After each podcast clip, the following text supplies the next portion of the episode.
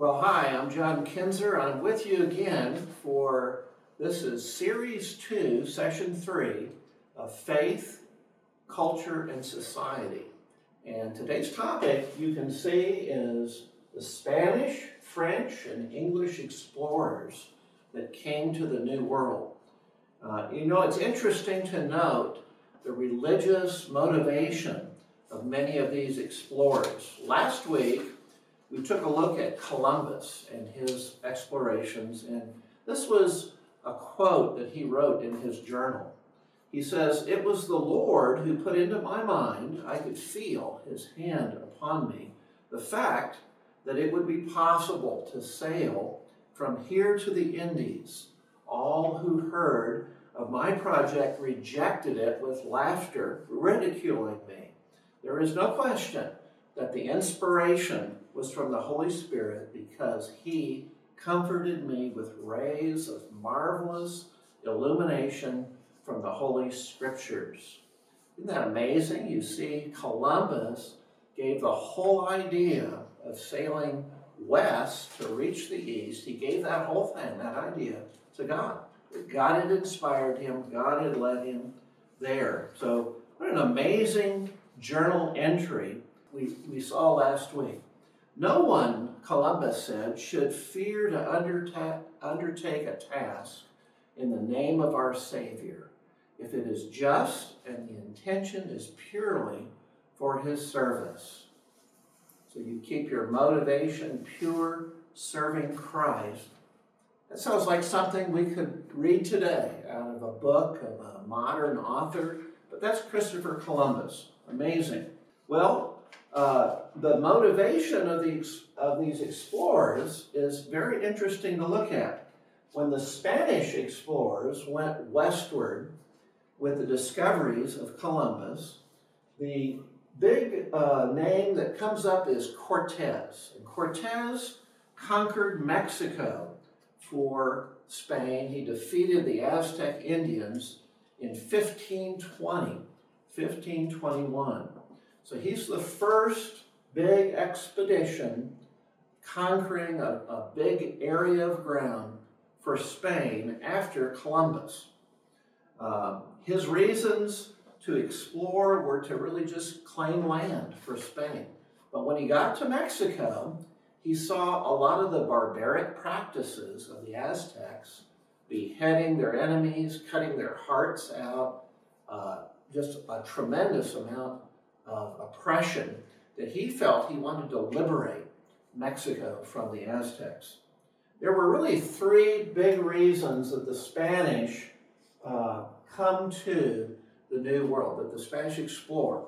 And they're called the three G's God, gold, and glory. Don't want to forget the gold.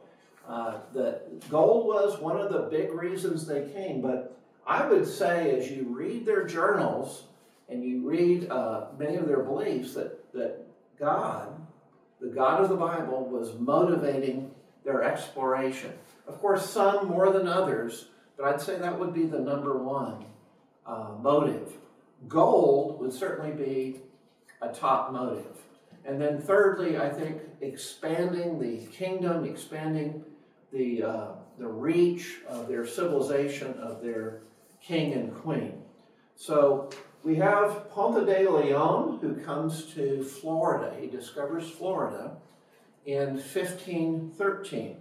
De Soto uh, and Narvaez both uh, discover areas around the Gulf of Mexico. These are all land discoveries in what is now the United States. Um, and uh, very significant explorer is Coronado because Coronado uh, went north out of Mexico, went into what is now called Arizona, New Mexico, Kansas. Uh, probably he was in Texas, uh, and he explored looking for gold. Very significant. In 1540, Coronado uh, decided there really was no gold in that area. He was looking for seven golden cities. In uh, 1565, the Spanish found a city in Florida St. Augustine, Florida.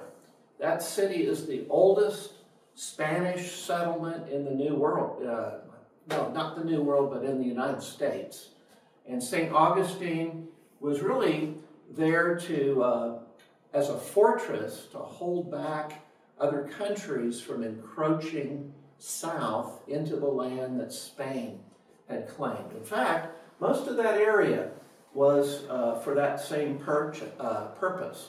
Now, in 1607, following Coronado's exploration, the Spanish come into what today is called New Mexico. And Santa Fe is founded in New Mexico in 1607. Interesting that Jamestown, the first English settlement, is founded in 1607, and Quebec, the first French permanent settlement, is 1608. So right there, there's a clump.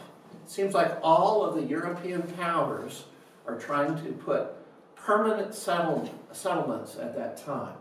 So Florida, Texas, New Mexico, California, for the Spanish, were buffers. They were there as a frontier with forts and kind of positioning themselves to keep other countries away from Mexico further to the south.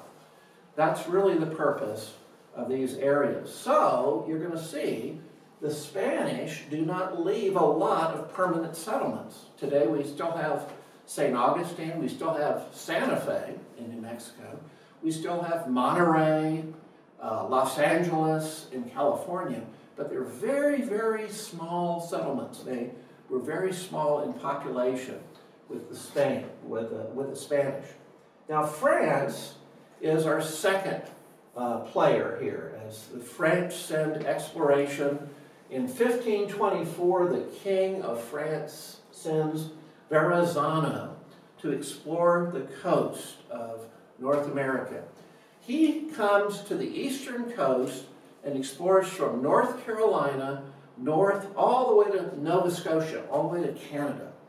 And he's looking for a route, an easy way through the continent to the east. They're looking for trade routes to China, to the Indies.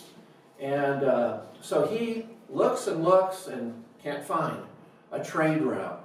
Uh, but this trade route that they're hoping is there, they hope there's a way through the continent, is called the Northwest Passage. And this becomes a very important pursuit. In American history, uh, many explorers, much of the exploration of the continent, they're looking for this Northwest Passage.